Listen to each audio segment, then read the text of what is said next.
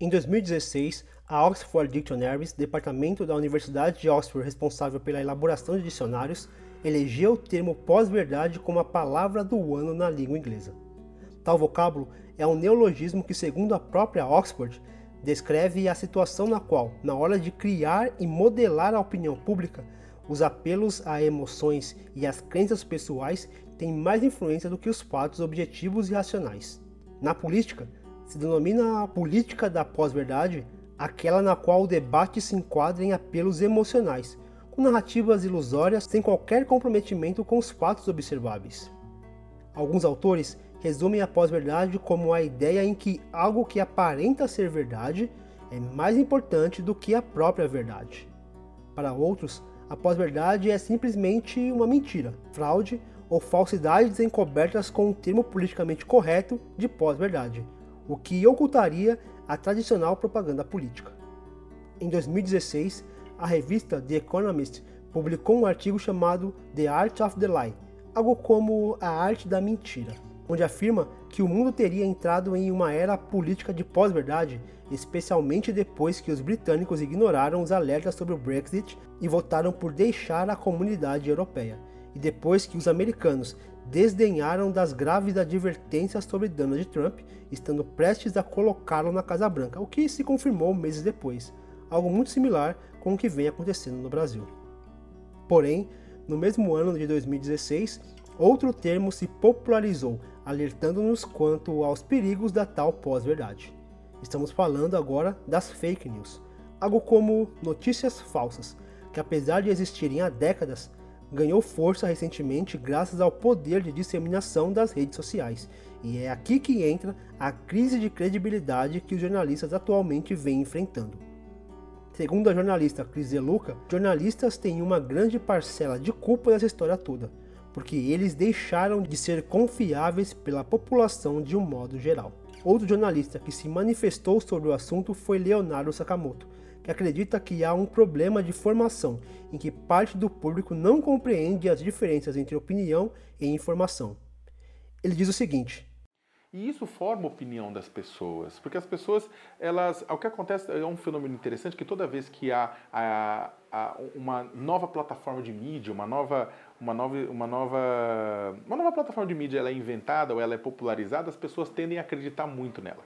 Quando foi inventada a imprensa escrita, o que estava impresso era verdade. Quando foi inventado o rádio, o que estava sendo transmitido era verdade. Quando foi inventada a TV, imagina que o cara na TV vai mentir para mim. Ele está na TV, é um veículo sério. Na internet aconteceu uma coisa muito semelhante. O que está na internet é verdade. As pessoas tendem a acreditar, até porque elas não foram alfabetizadas para duvidar.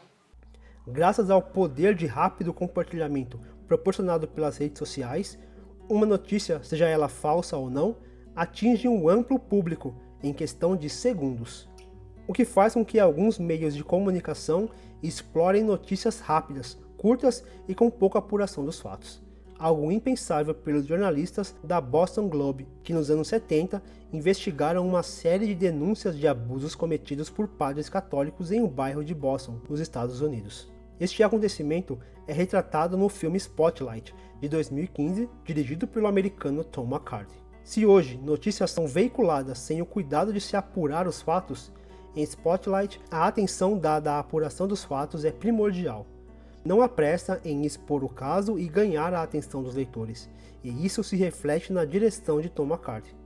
Embora não promova nenhuma inovação técnica, ele consegue com perfeição fazer uso dos princípios básicos do cinema: edição, atuação e trilha sonora, para criar aos poucos o clímax do filme. A edição é simples, porém eficiente, como um bom jornalismo deve ser. O uso de tomadas abertas, expondo tudo o que acontece em cena, funciona para nos colocar na cena sem necessidade de ditar isso ao espectador.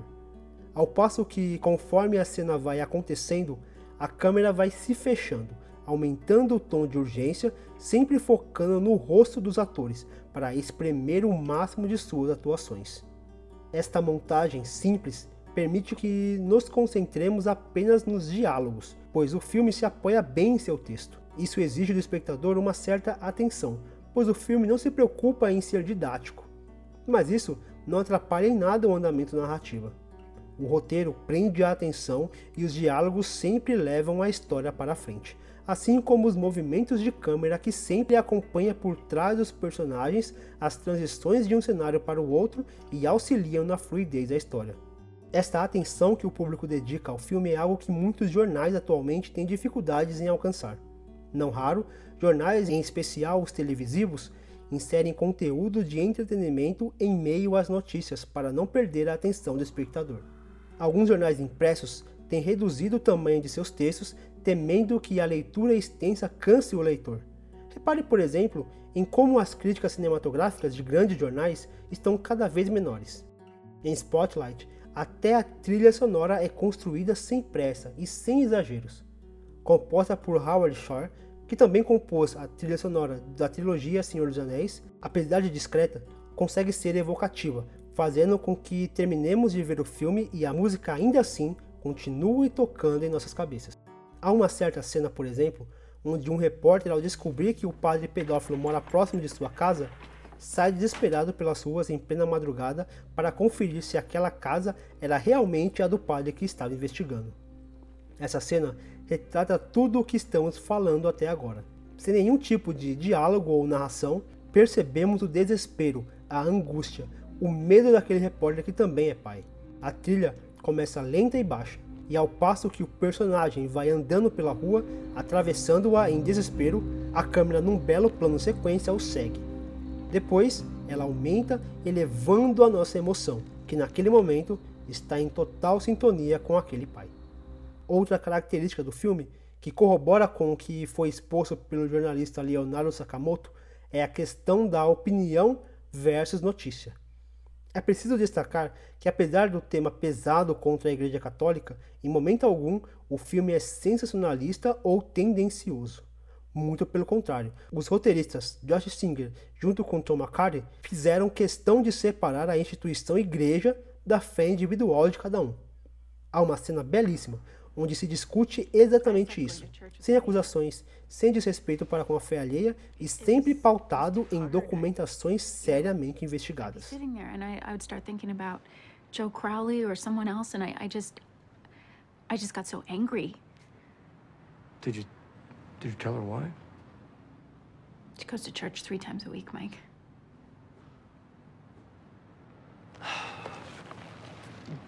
really pisses me off. You know, I actually really liked going to church when I was a little kid. Hmm. Why'd you stop? Typical shit.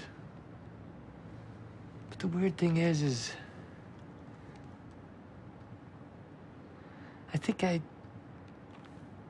I think I figured that maybe one day I. I, I would actually go back. I was really. I was holding on to that. Hmm. I read those letters, and, I, and, and something just cracked. It's a shitty feeling. Yeah. It's a shitty feeling. Spotlight se mostra relevante não somente pela temática, mas também pela forma sublime com que este tema é abordado. Um filme essencial para todo amante de cinema e vital para todos que ainda sonham com um jornalismo responsável e não apenas caçadores de cliques e espalhadores de fake news. Este vídeo fica por aqui. Se você gosta desse tipo de conteúdo e deseja que o canal cresça, considere compartilhá-lo em suas redes sociais e comente aqui embaixo o que tem achado dos nossos vídeos. Lembrando que agora você pode ouvir nossos ensaios onde e quando quiser através do Spotify ou de qualquer outro agregador de podcast da sua preferência. Os links estarão na descrição junto com os materiais utilizados neste episódio. Não deixe de conferir. Um forte abraço e até a próxima.